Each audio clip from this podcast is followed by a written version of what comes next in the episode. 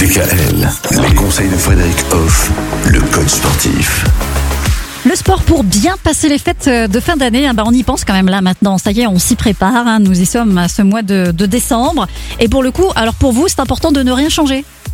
Oui, alors, Ça veut Comme- dire quoi bah, en fait, quand on est face à une échéance, on se dit euh, attention, maintenant il faut que je sois vraiment bon, euh, je vais changer quelque chose, je vais améliorer les choses.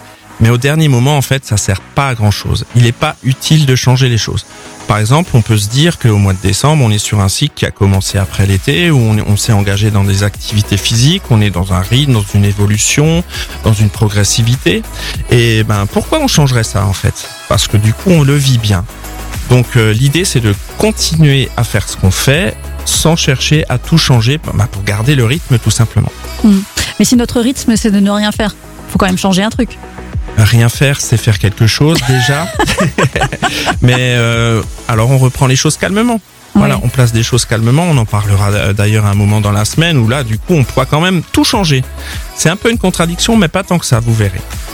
D'accord, donc on va en parler encore cette semaine. Comment faire pour euh, garder le bon rythme? Et demain, on parle euh, du fait qu'il est important de ne pas culpabiliser. Oui. Aïe aïe aïe, c'est vrai que c'est souvent le, la problématique hein, de ces fêtes de fin d'année. On culpabilise beaucoup de trop manger et de pas trop bouger. Mais on va aborder ce sujet-là demain. Soyez notre propre ami.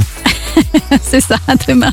Retrouvez l'ensemble des conseils de DKL sur notre site internet et l'ensemble des plateformes de podcast.